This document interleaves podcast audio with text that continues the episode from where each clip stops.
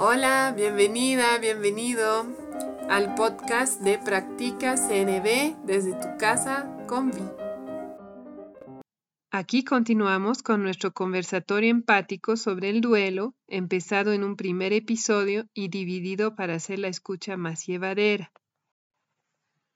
Al inicio, cuando empezamos esta reflexión conjunta, esos intercambios, ¿no? Eh, hablabas mucho de vacío. Y, ¿no? Ahora entiendo esa parte que dices, ¿no? Como que los recuerdos son finitos. Y también había una dimensión como más, no sé si es logística, física, es como que tú tenías tu día organizado, tu vida organizada para darle ese cuidado y de repente hay ese vacío y no sabes dónde estás parada. No, sé si quieres hablar un poquito de eso. Sí, eh, cuando mi mamá empezó con esta enfermedad, o sea, cuando se enfermó, em, yo organicé toda mi vida para poder estar a su cuidado desde el inicio.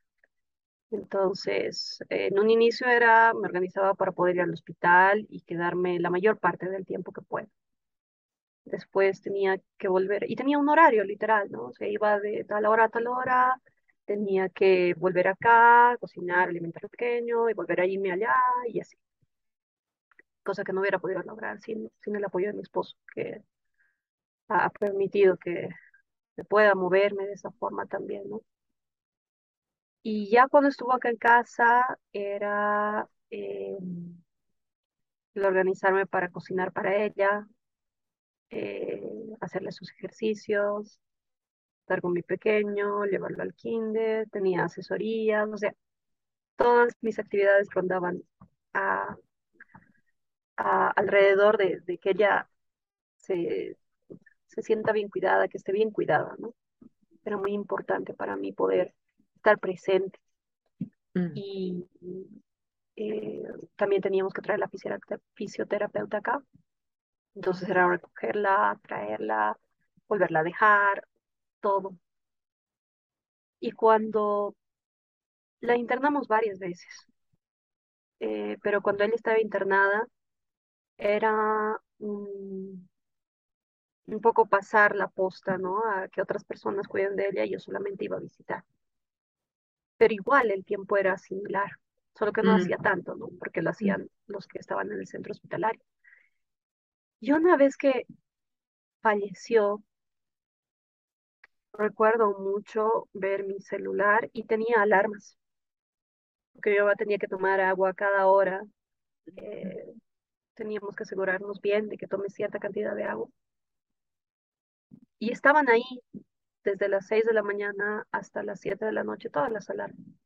Y ya no tenían sentido. Y fue algo pequeño, ¿no? Solo ver el celular, solo eran alarmas. Pero ya no tenía sentido. Y yo ya no me tenía que levantar. Y no tenía que cocinar para ella. Y no tenía fisioterapias que hacer. Y no había medicinas que dar. No tenía idea de cómo recomenzar mi vida, mm. cómo retomarla, de qué lado, porque todo estaba acomodado ahí, a su mm. alrededor, y mm. mientras cuidaba de ella también estaba estudiando y trabajando. Y ahora había tanto tiempo libre, ¿no? Y no podía, no podía invertirlo en, no sé, ahora tengo tiempo para estudiar, estudiaremos. Era, eh, lo sigue siendo, tal vez es como que se ha reducido un poco la inmensidad del vacío, pero mm. sigue, sigue siendo un vacío mm. en el que floto, floto mm. sin poder asentar. Es como hablaba, hablaba contigo inclusive acerca de, me viene a la cabeza la, la escena de Forrest Gump, de la plumita del final, mm, en la que vuela y vuela al final y parece que se va a quedar y luego vuelve a subir. mm, Algo así. mm, Es un, es, es, es un vacío que a veces no, no, lo puedo, no le puedo poner ni palabras. Eh, y creo que el duelo en general es así. No es un, nos dicen, ¿no? Las cinco etapas del duelo, entonces negociación, negación, etcétera, etcétera. Y uno piensa que es eso, que vas pasando de una etapa a otra etapa y eventualmente llegarás al final y se acabará. No, no hay nada más lejano en la realidad. Puedes aceptarlo, empezando por ahí, y luego empiezas a negarlo, y habían días en los que yo tenía que recordarme que mi mamá había fallecido, eh, porque despertaba y era de, bueno, tengo que ir con ella, y no por la idea de tener que hacer algo o darle medicinas o algo así, por las tareas, mm, sino porque realmente no podía creer que mi mamá no estuviera, que había mm, fallecido. mm, Eh, el mismo hecho de poder, que me suene tan, an- que, que sea tan antisonante para mí el poder decir, ha fallecido, mi sí, mamá falleció, claro. mi cerebro recién lo procesa.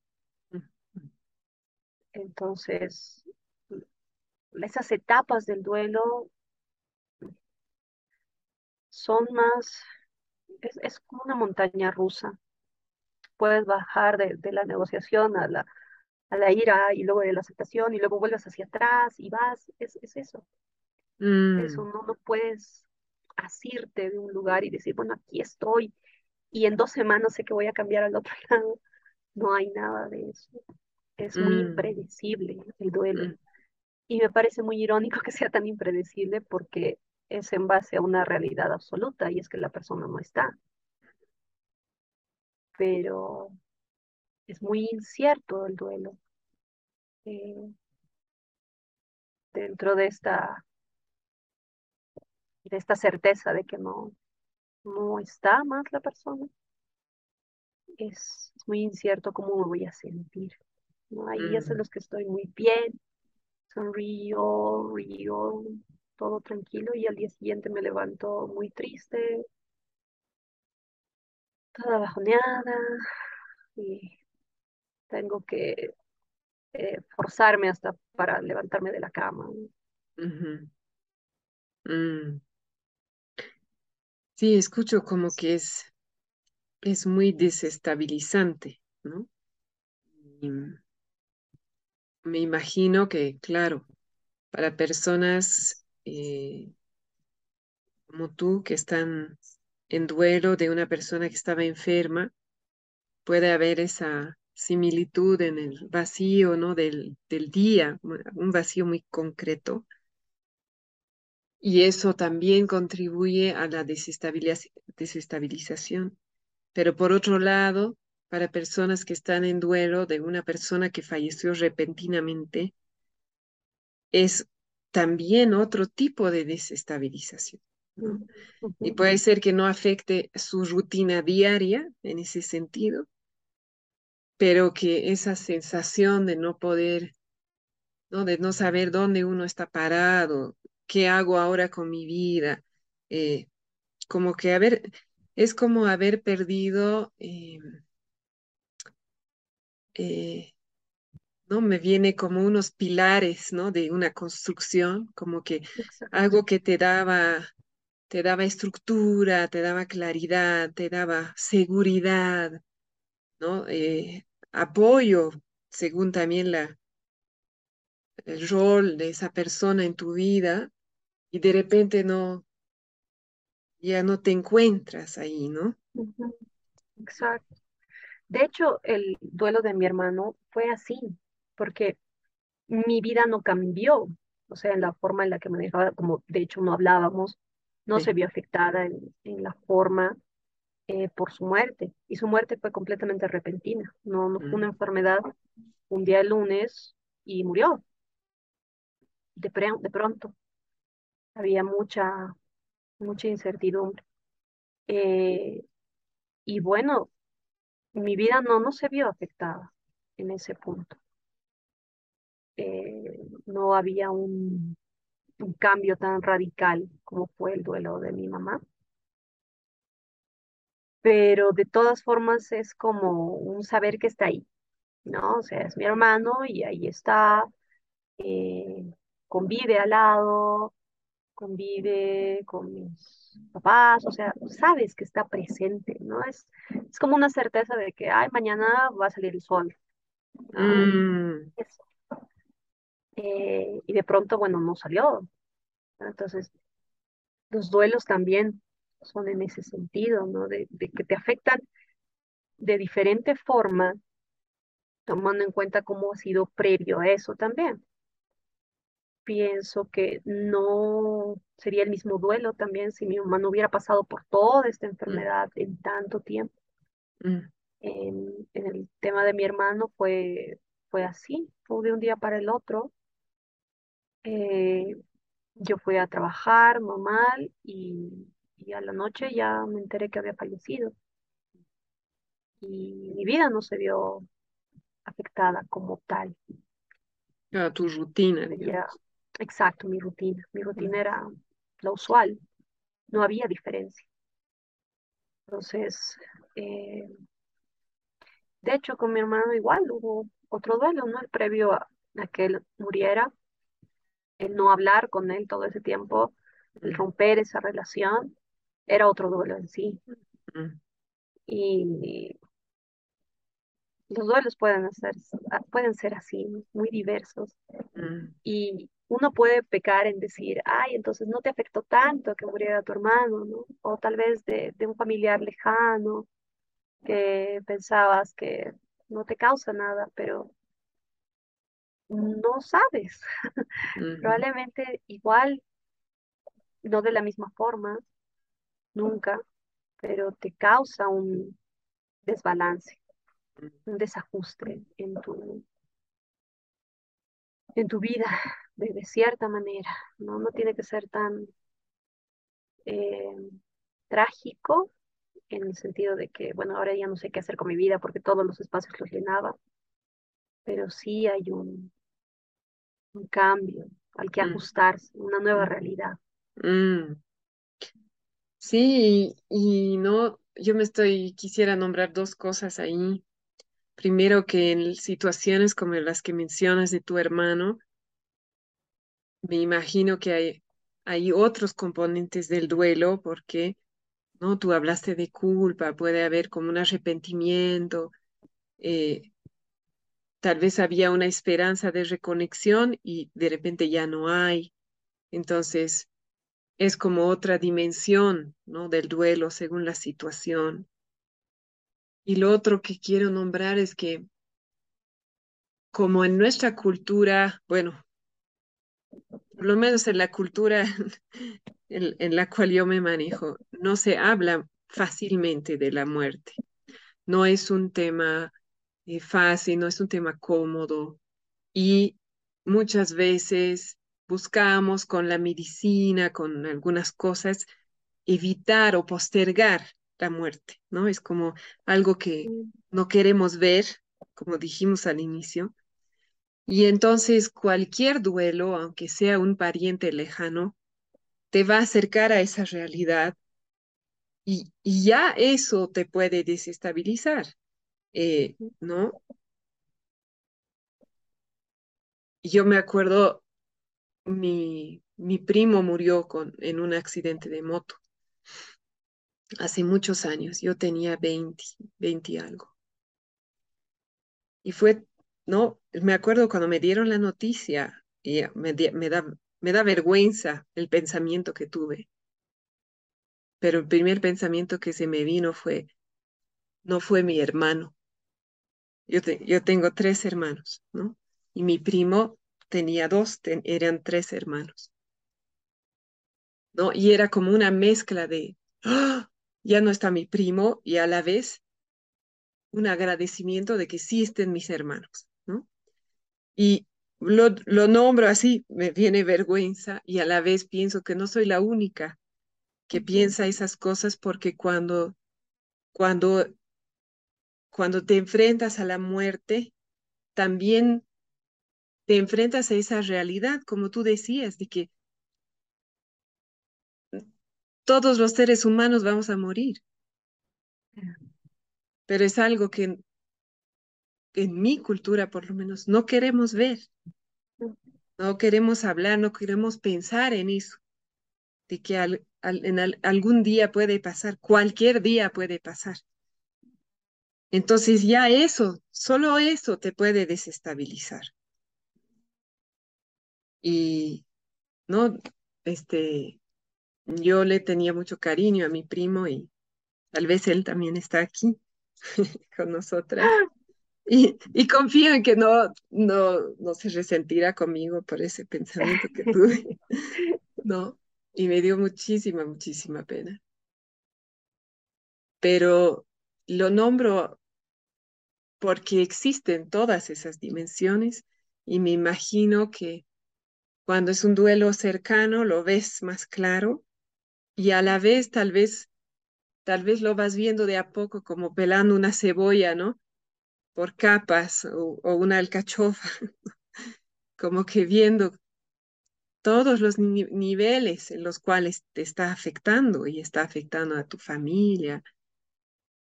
No lo ves todo de una y, y es un proceso, ¿no? Y había algo más que dijiste que quería traer, ¿no? Cuando hablabas de las etapas y decías,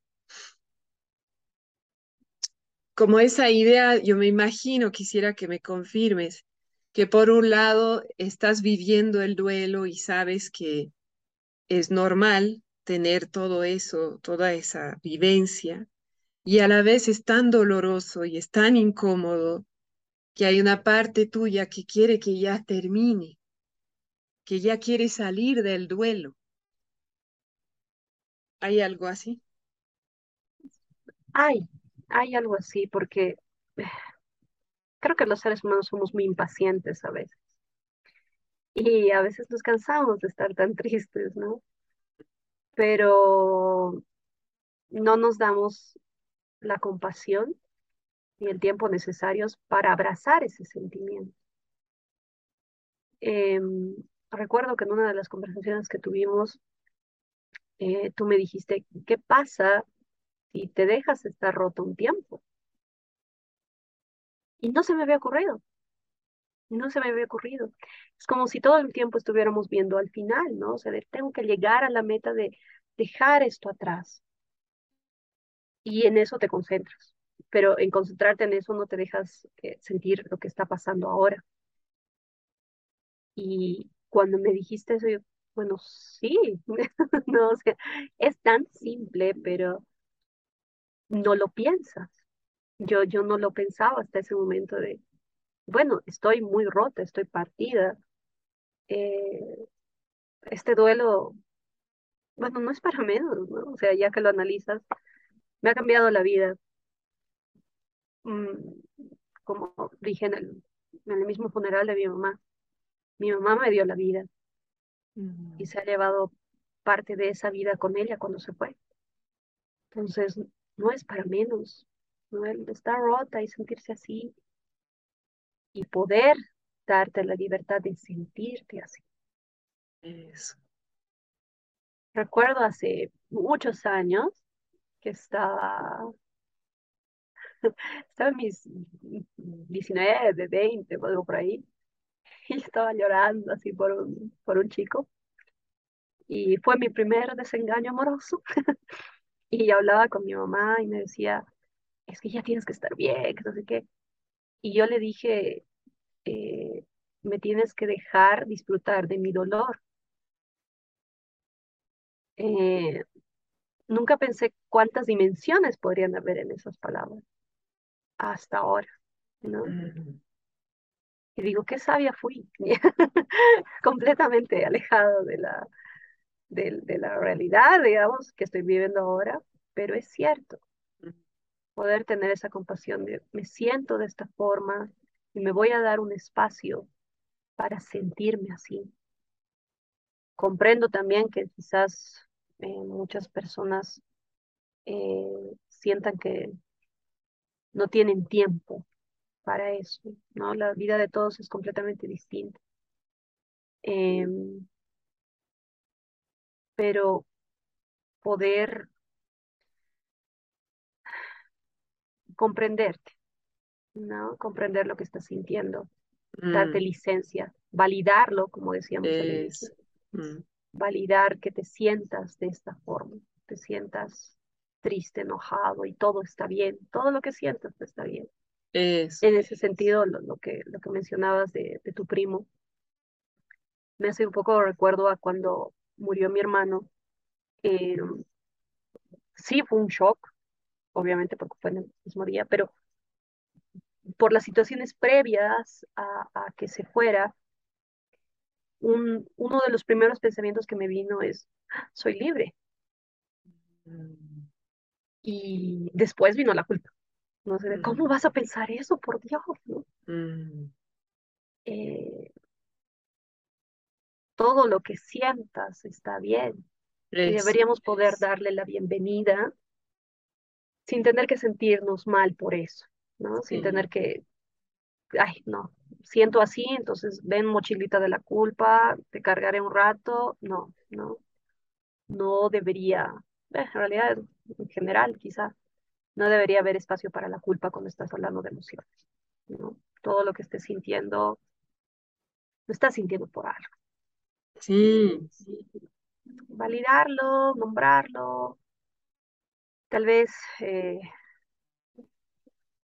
pienso que puede ser muy importante el apoyo de, de las personas que están alrededor si uno quiere hacerlo, porque mm. en el inicio de, de, de este duelo mío, eh, yo tenía esta, ¿Te puedo parar un ratito? y sí, claro, Antes de pasar, y quiero pasar al tema del apoyo, eh, quería recalcar eso que decías, ¿no? Que en, en el proceso de duelo todo es válido, todo es válido y también que el proceso no tiene, no tiene una duración exacta eh, y puede haber esa parte, ¿no? Interior que ya quiere que yo salga del duelo y a la vez para poder como completarlo, lo tengo que vivir, tengo que exacto, permitirme sentir esas emociones, sentir esa rabia o esa, esa celebración de libertad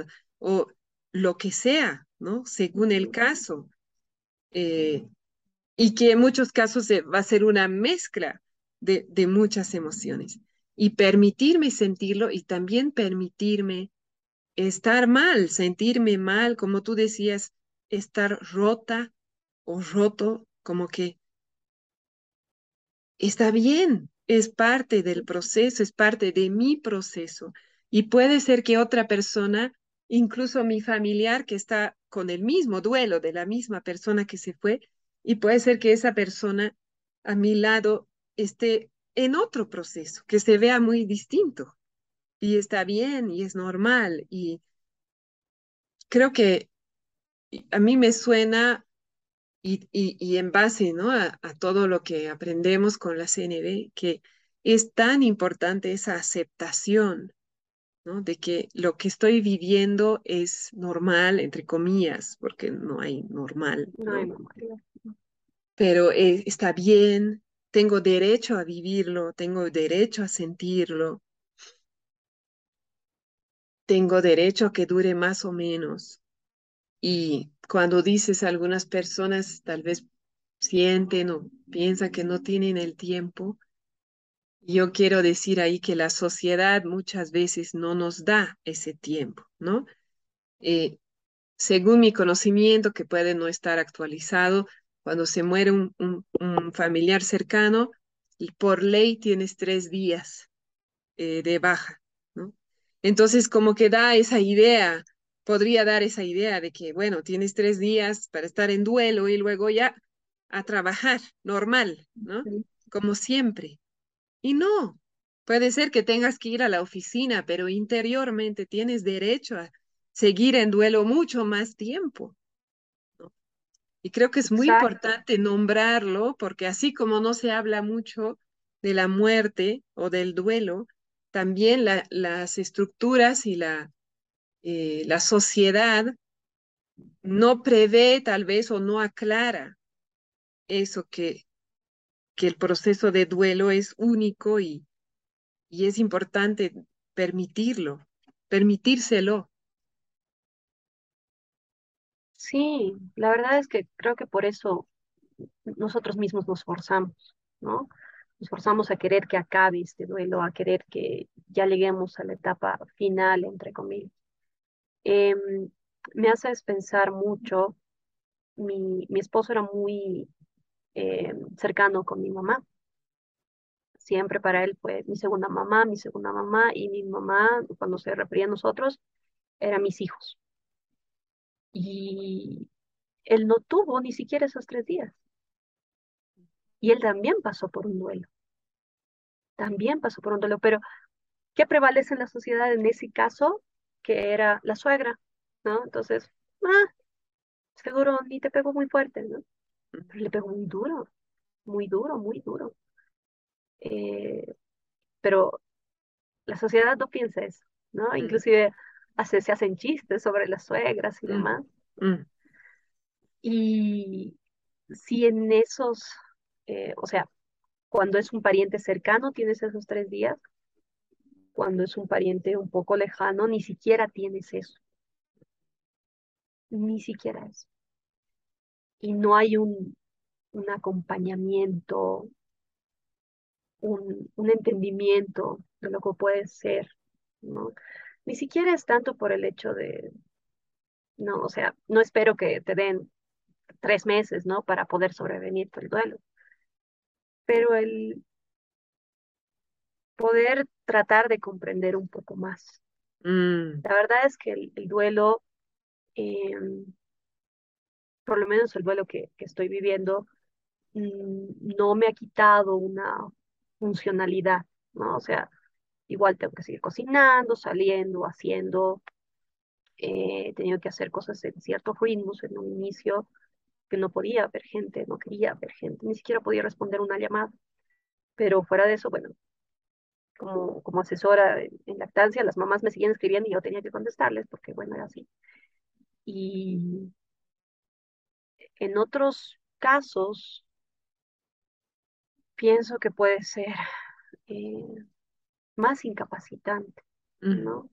Realmente sumirte en la, en la tristeza, en, en realmente no querer hacer nada. De hecho, eso yo pensaba, eh, si mi pequeño quizás me hubiera quedado ahí en cama todos los días sin, sin querer salir, ¿no? Porque no, no había un motivo, digamos. mm, mm, Entonces, no se trata de, de extender un tiempo, quizás, se trata de tratar de comprender, ¿no? mm, La otra vez me hablaba una persona y me dice, ya estás mejor.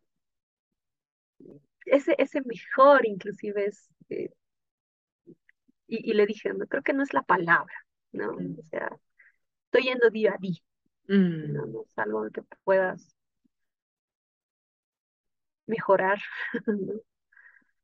Entonces, si la sociedad te hace creer que tu duelo tiene que ser finito, mm, que tienes que pasar por ciertos procesos y eventualmente tienes que estar como siempre has estado, como, como era tu vida con esa persona en ella, mm, eh, nosotros igual somos así de estrictos con nosotros mismos.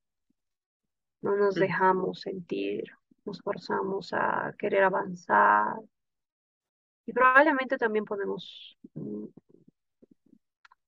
eh, no, no quiero usar la palabra excusas, pero es algo similar de, es que no tengo tiempo para estar triste, ¿no?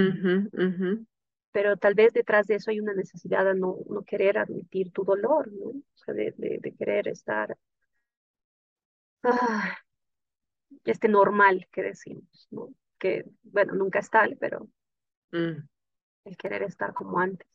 mm. Entonces, podemos ser realmente muy, injustos y nos juzgamos mucho también. Mm, mm. Yo creo que hay un miedo ahí, ¿no? A, a hundirse en el dolor, a no poder levantarse, sea físicamente, sea emocionalmente. Y ahí quisiera traer, ¿no? El, el, y para ir cerrando también, el tema del apoyo y del acompañamiento, ¿no? Em, ¿cómo, cómo lo ves eso? ¿Cómo se puede eh, encarar estando en duelo el buscar ayuda, apoyo? ¿Cómo lo ves? Creo que va de la mano con el, con la misma aceptación de lo que estás sintiendo, ¿no? No forzarte a hacer algo que no quieras. En, en el inicio de todo esto, yo lo que más quería era huir, no quería viajar, olvidar, salir de acá. Y después decía, no, la verdad es que no, me quiero quedar acá, quedarme aquí, no quiero ver gente. Y después era, no, más bien veré gente y, y saldré y hablaré. Y luego no encontraba la energía para hacerlo. Entonces, creo que va de la mano con un con cómo está, o sea, no hay nada de malo si quieres buscar a alguien y luego te arrepientes. No, no hay nada de malo en querer buscar, hablar con personas y luego decidir que ya no quieres hacerlo por un buen tiempo. El, el apoyo de, de la gente alrededor no tiene que ser muy grande en realidad, ¿no? Y a veces creo que también la gente alrededor no sabe bien qué hacer. Mm. Quieren que estés bien, ¿no? Esa es, esa es su, su intención. Y Mm, viene de un, de un enorme cariño, viene de un hermoso lugar, ¿no? Que es querer tu bienestar. mm, Eh, pero el no poder aceptar que estás mal, eh, no colabora eso, ¿no? Como hablábamos de nosotros, si yo no acepto que estoy mal, no me doy licencia a estar mal, eh, no voy a poder atravesar todo lo que significa este duelo. Mm, sí, me encanta lo que, lo que dijiste, ¿no? Especialmente eso de igual, permitirme buscar el apoyo que yo quiero y si no había sido eso, permitirme cambiar de idea, ¿no? Em, así como tú me dijiste en algún momento, ¿no? Que estabas en un momento en el cual no querías una interacción cara a cara, ¿no? Y respetar y honrar eso sin forzarte, eso me parece súper importante. Y también nombrar que así como ¿no? Así como está bien estar en un proceso de duelo, está bien sentirse como uno se sienta, también está bien pedir apoyo, también quiero nombrarlo, ¿no? Eh, Eh, de hecho, el duelo es una de las necesidades universales, como las definimos en comunicación no violenta, y hay dos es- necesidades en particular que se atienden mejor en comunidad y son el duelo y la celebración. ¿no? Es muy difícil vivir un duelo, sea un duelo porque alguien falleció o sea un duelo más simbólico de un sueño, de un trabajo, de también se puede hacer duelo, de una relación, ¿no es cierto? En todos esos casos se hace más llevadero y se, la, la persona que está en duelo se puede sentir más segura si está acompañada. Entonces, tal vez para si hay personas que nos escuchan, que están viviendo un proceso de duelo, hacerse la pregunta, ¿qué tipo de acompañamiento quisiera yo ¿Qué, qué voy a poder recibir? Si es por mensaje, que sea por mensaje, si es por llamada, si es por este cara a cara, si es a través de una, una persona eh, terapeuta, ¿no? Hacerme la pregunta y permitirme buscar eso que me ayudaría en mi proceso a no sentirme sola, solo, eh, y, a, y a tener más seguridad para acoger todas esas emociones intensas, ¿no? sí. Y no sentirse mal por decirlo, ¿no? Yo recuerdo que al inicio me llamaba mucha gente y no contestaba porque no podía. Y después eh, decía, ay, pero ¿cómo le explico lo que estoy sintiendo, no? Así de decirle, ¿sabes qué? No te quiero contestar. Porque me, me sobrevenía un- una cierta culpa de, no, pero es que quieren saber cómo estoy y yo no quiero hablar. Y después pensaba, pero bueno, es que diciéndolo así, ¿no? Y bueno, ellos eligen si comprenden o no. Mm, marcar estos límites dentro de lo que estás sintiendo es importante y darte la licencia de poder hacerlo. No es algo que no quieras, ¿no? No es que no te contesto porque no me da la gana, ¿no? No te contesto porque no puedo hacerlo, porque me siento de esta manera. Y mm, las otras personas, bueno, su, eh, como que queda en su cancha, ¿no? Al decir, bueno, sí, eh, entiendo lo que estás pasando, entonces aquí estoy, ¿no? Por decirte algo. Eh, habrá quizás quien se moleste, pero no es responsabilidad tuya, ¿no? mm. Me Tú estás encanta. haciendo, tú estás haciendo lo que te está pidiendo tu, tu, tu cuerpo, tu energía, tu- tus fuerzas, lo que tú misma te estás permitiendo. Y creo que Es. Siempre poner límites en general está bien, ¿no? mm, Eh, pero sobre todo en estos momentos tan duros, creo que es importante recordarlo. Sí, como honrar, como honrando tu proceso, tu estado en ese momento y atendiendo a tus necesidades, ¿no? Y confiando en que habrá un momento, una oportunidad para explicar y que la, la otra persona pueda comprender, ¿no? Sí, y, y, y no tomar responsabilidad por eso es muy CNV lo que acabas de decir. Mm, bueno, Mel, me, me encantó, la verdad, me encantó todo lo que fuimos intercambiando, que aquí como que ha culminado en este conversatorio. Em, eh, ¿no? Hemos hablado tal vez de hacer otra parte hablando específicamente del apoyo para personas en duelo. Em, tal vez podemos, eh, ¿no? Ve- ver eso luego, pero hasta aquí, bueno, para mí ha, ha llenado muchas necesidades esta conversación, ¿no? De, de, de entender, de, de autenticidad, de compartir, de, de confianza. Me siento muy honrada por tu confianza y todo este tiempo. Em, y de poder acompañarte, ¿no? Es un regalo que, que me has hecho, el, el permitirme acompañarte durante este proceso. Muchas gracias. Gracias. Gracias a ti, Vi, el poder brindar este espacio. Eh, cuando estaba en medio de todo, yo decía, las personas que pasamos por esto, que estamos aquí, ¿a, qué nos atenemos, ¿no? ¿Qué, qué hacemos? Y mi primera intención era poder eh, eso, ¿no? Decirles que está bien, está bien lo que estás sintiendo y esa es una necesidad muy presente y espero que, que este conversatorio pueda aportar un poco al duelo de las personas, de saber que está bien lo que sea que quieras sentir, que mm, si bien el proceso de duelo es único para cada persona, dadas las circunstancias, dadas las personas que pierdes, etcétera, eh, no es la única persona que está sintiendo esto, ¿no?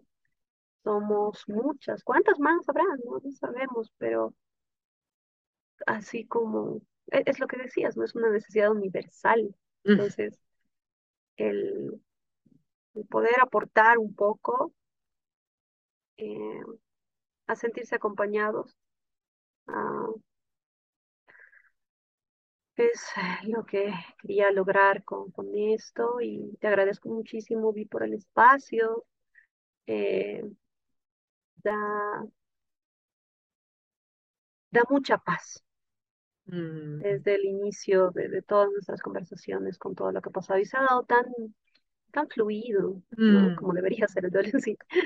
Eh, se ha dado tan fluido el poder hablar, el compartir, el mensajear, Eh, y esto mismo, ¿no? Que, que hayamos pactado la reunión el día de hoy y la charla que se ha hecho hoy. Es, eh, siento mucha gratitud contigo, querida David, mucha, mucha gratitud. Me siento mucha emoción por, por poder hablar, por, por sentir que mi mamá está acá. Y bueno, gracias por tanto, como te suelo decir. Gracias por tanto, lo que, lo que has aportado desde, el, desde todo, desde no solo en esta parte del, en este tramo de, de mi duelo, sino desde mucho antes con todo lo que es la CNB. Mm. Gracias a ti, Mel. Tú eres mutua. Gracias, querida.